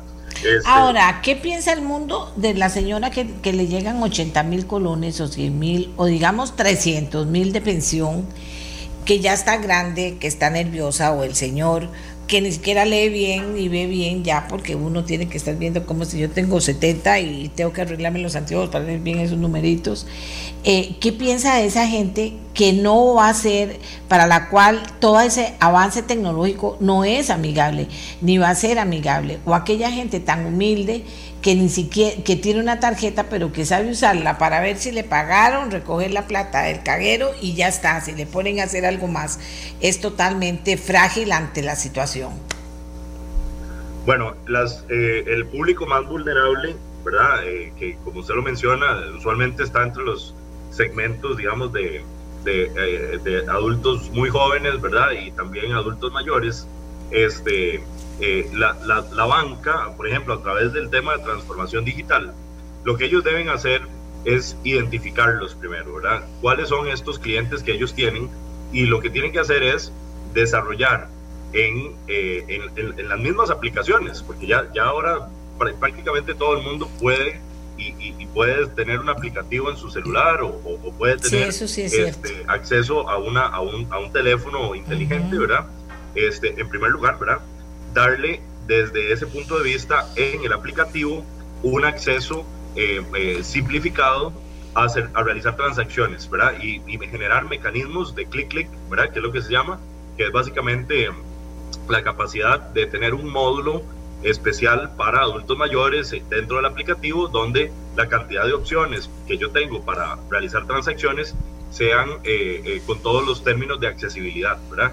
Entonces, en lugar de yo tener eh, una, una, versión de la aplicación este, que es ex exageradamente compleja, tengo un aplicativo para adultos mayores que les, les permite ajustar, por ejemplo, el, el, el, el, tamaño de la letra, les permite hacer transacciones simplificadas, este, y todo eso es un, es una, un aplicativo diferenciado o con, o con opciones de accesibilidad para poderlo proteger mayormente esas, esas poblaciones. Eso es muy importante. Eso es muy importante, Jiménez, porque vea, los adultos mayores, si les hablo a los adultos mayores, somos muchísimos. Y claro. tenemos, y, ten, y, y, y, cuando nos dicen, tengo la platita guardada en el banco, dice uno, qué belleza, ahí tengo una partita, tengo la tarjeta, todo ahí muy ordenadito. Cuando pasa una cosa de estas, yo he visto a gente desmayarse, vi desmayarse a una señora en un centro comercial porque decía, me robaron, me acaban de robar, y se desmayó, y yo dije, se murió esta señora, ¿verdad? Bueno, ya vino, al final no sé si recuperó la plata o no, y esto nos lleva al tema de la recuperación, Jiménez, porque cuánta de toda esta gente al final recupera la plata, el otro día me dice una persona, yo tenía 30, 3 millones, iba a dar el, el, el eh, ¿cómo se llama? La plata para, para, para, el primer pago, para tener un carrito para trabajar y bueno, toda la historia, dice, ras, y me quedé sin un 5 y, y, y, ¿qué hago? Yo necesito recuperar esa plata. ¿Qué margen hay en eso? ¿Qué posibilidades reales hay en eso? Para cualquier persona, pero para un adulto mayor, no le dije, esa señora se desmayó, yo que se había muerto porque no, no soportó el impacto cuando tenía la seguridad absoluta de que su platita estaba en el banco. Bueno, vea que nosotros eh, también hemos impulsado algunos nuevos cambios y el día de ayer eh, me llegó de parte de Inteco la publicación de las nuevas normas para que las instituciones financieras apliquen lo que se llaman ciberseguros. Entonces, poblaciones en riesgo como esta, aparte de poder tener el acceso a una, a una versión del aplicativo con accesibilidad, pueden tener también este, seguros diferenciados que les permitan recuperar ese dinero este, de manera más ágil. Entonces, los ciberseguros son muy nuevos. Eh, en este momento eh, tenemos también un trabajo con algunas de las aseguradoras del país y les estamos mostrando y enseñando cómo publicar ciberseguros. Seguros contra la pérdida o robo de datos, seguro contra fraude bancario, seguro contra la fuga de información sensible. Entonces son seguros que se emiten y que usted los puede comprar como parte de, digamos, de, la aceptación de sus cuentas o, adicional a, su, a su plan bancario y usted puede efectivamente tener acceso a ese dinero si fuera que tiene un incidente. Entonces, ya sabemos que existen seguros relacionados a, eh, eh, digamos, al robo de, de, dinero. Si usted tiene una tarjeta de crédito o algunos bancos lo emiten para tarjetas de débito también, pero los ciberseguros tienen muchas más opciones y en Costa Rica ya estamos empezando a tener eh, las opciones de ciberseguro y eso es importante que las personas lo pregunten en sus aseguradoras para ver si ya están disponibles para ellos. Eh, normalmente el proceso, doña Amelia, es si yo detecto una eh, transacción fraudulenta en mi cuenta. Que me robaron. Lugar, ¿Perdón? Detecto que me robaron. Exacto. Yo llego y detecto una, una transacción fraudulenta. Yo digo, me robaron plata, ¿verdad? Este, el primer paso es reportarlo, ¿verdad? Sin, ningún, sin ninguna duda. Al OIJ. Hable con el banco, exactamente, a ver qué fue lo que No, tiene que ir al OIJ. Mire, eso del OIJ a mí me parece. Sí, por eso, pero tiene que ir al OIJ. Así es. Eso de tener que ir a, a, poner una denuncia penal, este, a mí me parece una barbaridad, porque nosotros que lo vemos desde este punto de vista, eh, las denuncias que, que, nosotros vemos relacionadas con tecnología, en, en un 90% son archivadas. Es más, le podría decir que hasta un 99% son archivadas. Este, y yo sé que la Fiscalía de Fraudes y también la División de Cibercrimen están haciendo un gran esfuerzo para poder investigar este tipo de cosas, pero la realidad es otra.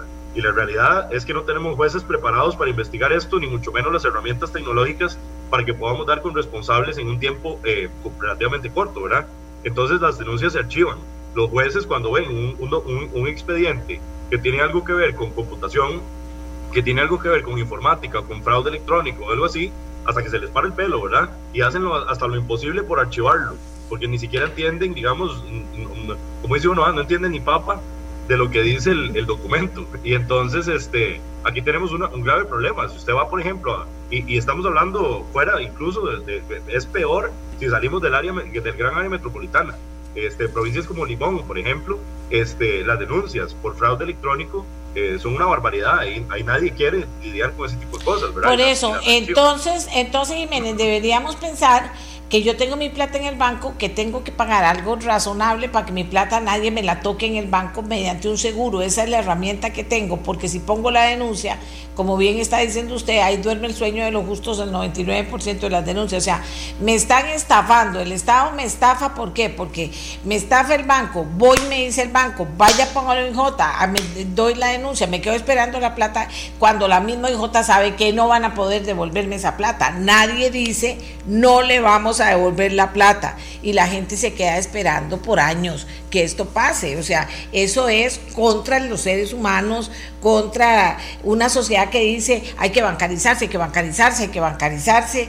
O sea, esto yo no sé qué pasará en el mundo, pero aquí no nos están defendiendo y eso es, es mi pleito, es mi pleito ahora. O sea, tenemos que saber que esa plata está ahí, que quedó ahí, que está ahí y que las denuncias no dan resultado, no me la devuelven. Entonces, tengo que saber cuando saco una tarjeta y le digo al banco, bueno, esta plata que yo estoy poniendo en el banco, yo la quiero que esté aquí, que no me salgan con que la robó, con que yo dije el nombre, no sé si me dicen, ve, aquí tengo a su nieto con una pistola del número cuando la llamen de tal teléfono, y ahí lo voy a dar para ponerlo ya en, en exageración.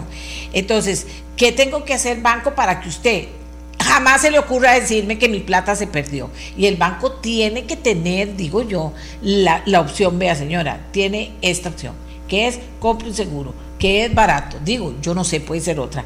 Este, y aquí lo tiene, no se preocupe. Aquí tenemos la oficina, va y lo compra y viene, y desde el momento que usted pone su plata hasta que la necesita, ahí va a estar su plata. Si no, esto es un gran desfalco mundial y nacional a las personas. Correcto. Y también este, tenemos que decirle a la gente, ¿verdad?, que, que, tienen también que pellizcarse. Si usted entra, si usted llega a una entidad bancaria, ¿verdad? Vamos a ver, pongamos una, una, una, una situación yo llego y, voy a, realizar una inversión en alguna empresa. Yo llego a esa empresa y la empresa eh, luce mal por fuera, digamos, tiene un edificio medio quebrado, las, eh, las paredes están sucias, la puerta está, está trabada con, un chirulito, una papa frita o algo así, ¿verdad? Ni siquiera tiene una tranca. Este, entro, me tratan mal, eh, no tengo opciones para poder sentirme seguro. y todo adentro, digamos, está eh, eh, está en detrimento de mi experiencia como cliente, eso debería ser ya más que una eh, alerta para decir, mire, tal vez usted debería cambiar hacia una institución que le dé más, más beneficios, ¿verdad? Pero si la, hay mucha gente, tal vez en este país, que, que está muy cómoda y dice, bueno, es que yo, yo de por sí no hago muchos movimientos y ahí está la plata y ellos me la cuidan. Y, hasta que le roban. Exacto, hasta que le roban. Porque nunca se preocuparon por preguntar si tenían opciones de seguridad eh, esto que le digo de las notificaciones eh, en tiempo real, no se preocuparon por eh, ir a sacar un token, este, y si no se preocupan y si le dejan la responsabilidad de la seguridad al banco completamente y ellos no se involucran, entonces ellos son responsables si lo roban. Pero aquí la diferencia es esta. Si usted sí se preocupó y usted puede demostrar que puso sus usuarios, su contraseña, que usted tiene un token para ingresar que usted habilitó todas las opciones de seguridad posibles para poder estar eh, tener notificaciones en caso de un movimiento extraño. Si usted tiene sus seguros al día, si usted habilitó también o hizo las gestiones para asegurarse que, la, que el banco, la entidad financiera, tiene una división de combate contra el fraude, alguien, una, al menos un departamento que está constantemente analizando este tipo de cosas, este, y aún así lo vulneraron, usted tiene todo el derecho de demandar ese banco, ¿verdad? Este, porque usted, usted tiene que tomar su rol y decir. Pero, pero, pero, pero, Jiménez, si ese banco, está bien, yo demando al banco, tengo todas las pruebas, eso va de un juez que tiene que decir que el banco me devuelve la plata. Y usted mismo me está diciendo que archivan los, las causas penales porque, porque, porque falta conocimiento en el tema. ¿Cómo hacemos? Bueno, pero yo sí puedo demostrar en, eh, a nivel de una, de una demanda que yo como usuario tomé todas las precauciones y hice todo lo que yo podía hacer para proteger mi dinero desde lo que yo desde mi desde mi línea. Entonces eso aumenta la probabilidad de que esa demanda yo la gane completamente. Sin embargo, si yo no tomé esas precauciones, si yo eh, sigo ingresando a la sucursal bancaria solo con un usuario y una contraseña, no le he puesto toques, no tengo clave dinámica, no tengo nada de esas cosas, este, y me vulneraron, para mí va a ser mucho, es más, pueden darlo por seguro que van a perder ese caso y el banco va a ganarlo por completo, ¿verdad? Y el banco no les va a devolver un peso. Pero ustedes tienen que también eh, enfocarse en preguntar en su entidad bancaria cuáles son las opciones que el banco les pone para seguridad. Eso si ustedes consideran que esas opciones no son suficientes, pásense de banco, pásense de banco. Eh, tenemos opciones de muchos tipos y aquí hay un par de instituciones, podría decir lastimosamente privadas, porque no, no están dentro del espectro público, en los cuales nosotros como especialistas en seguridad consideramos tienen muy buenos mecanismos, ¿verdad? Este, pero este, ya queda en cada cliente. Si el cliente hace las averiguaciones y no le dan opciones para proteger su cuenta este, y, no se siente seguro, no, bueno, no, no tiene seguros, no tiene opciones, este, tiene que cambiar de banco, ¿verdad? Entonces, eh, y eso es todo. ¿Por qué? Porque a la falta de obligatoriedad y a la falta de sanciones, que es el, el mayor problema, ¿verdad? Y vuelvo a tirar la pelota hacia la línea de su jefe. al no existir sanciones, al no existir auditoría que contemple la ciberseguridad como un hecho fundamental en cada institución bancaria, al no existir en Costa Rica una legislación que eh, permita sentar responsabilidades reales a las instituciones, esto básicamente queda al criterio de cada institución qué es lo que va a hacer y esa, y esa es la realidad.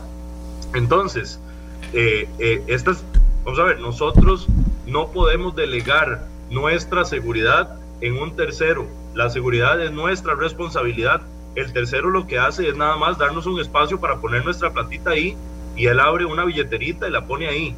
Pero él no es realmente el responsable ni tampoco es eh, enteramente la, la, digamos, el, la entidad eh, que, tiene que verificar eso a cada minuto.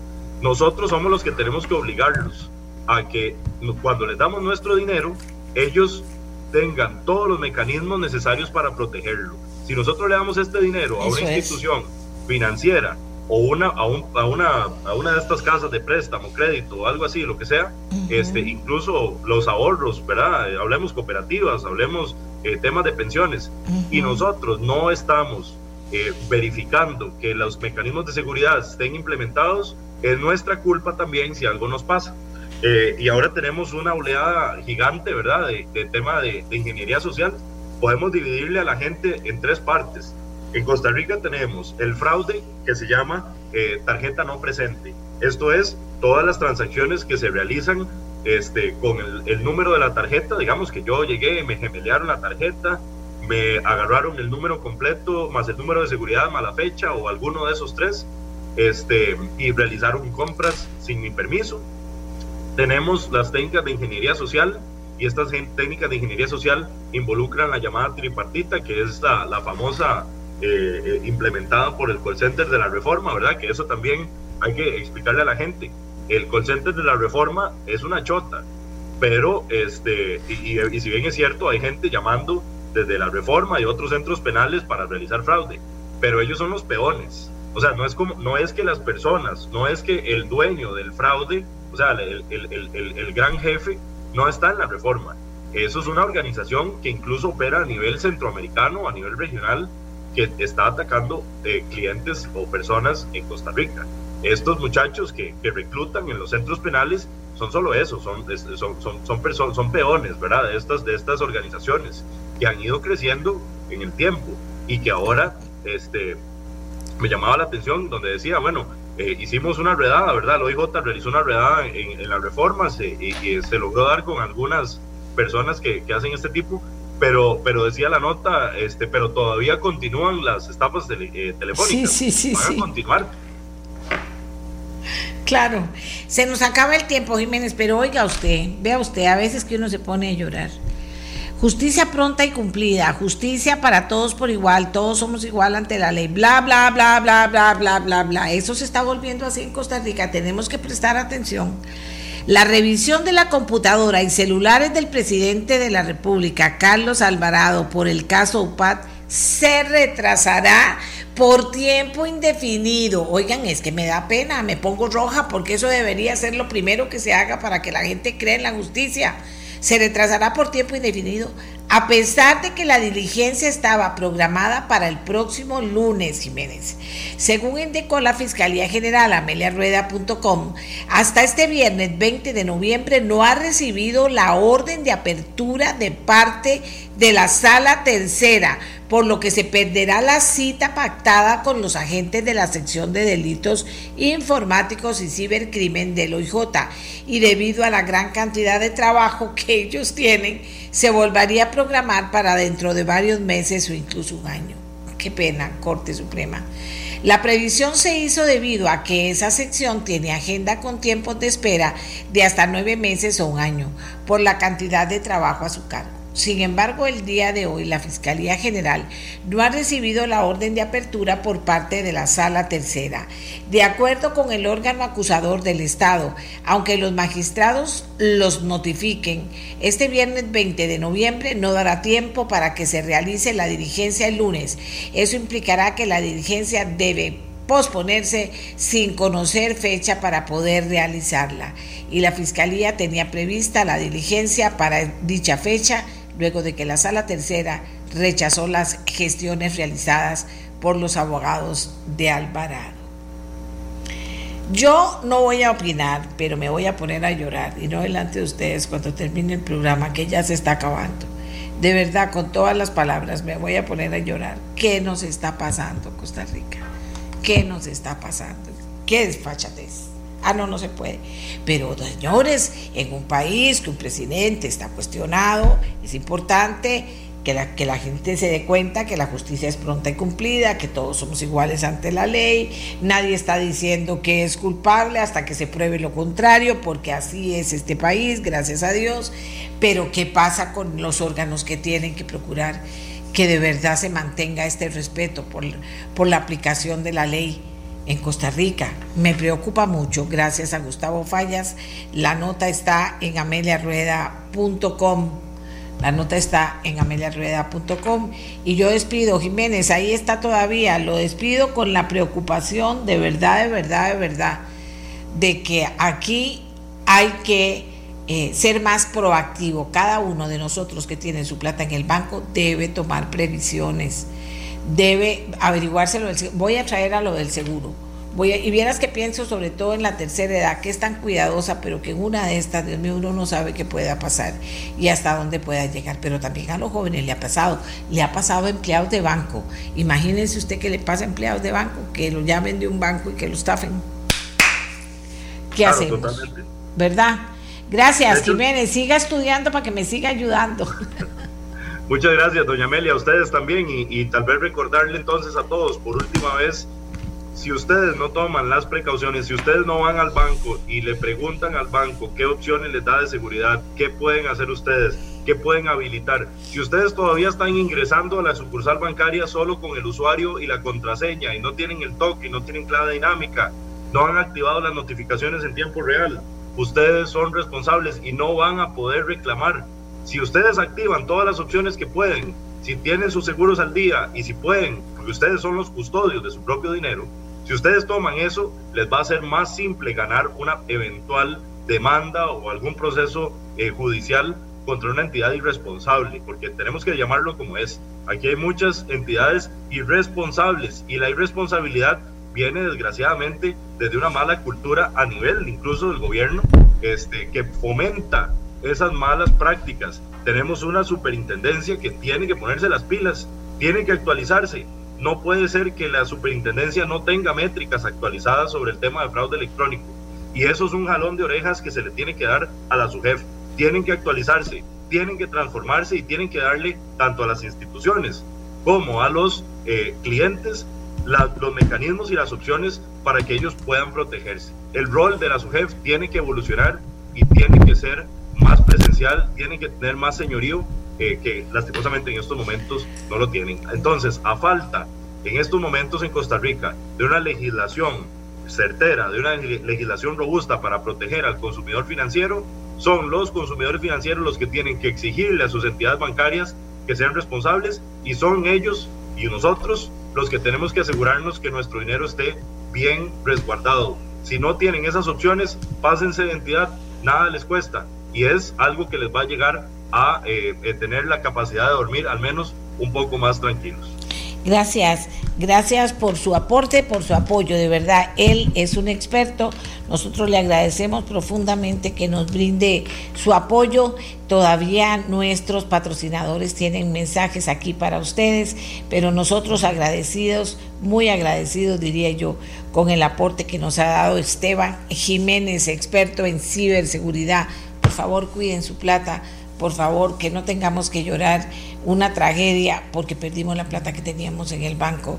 Y voy a seguir con su jefe y todo a ver qué opciones tienen y ver qué se puede hacer, porque esa inseguridad solo nos pone nerviosos. Unos mensajitos y nos vamos hasta la otra semana.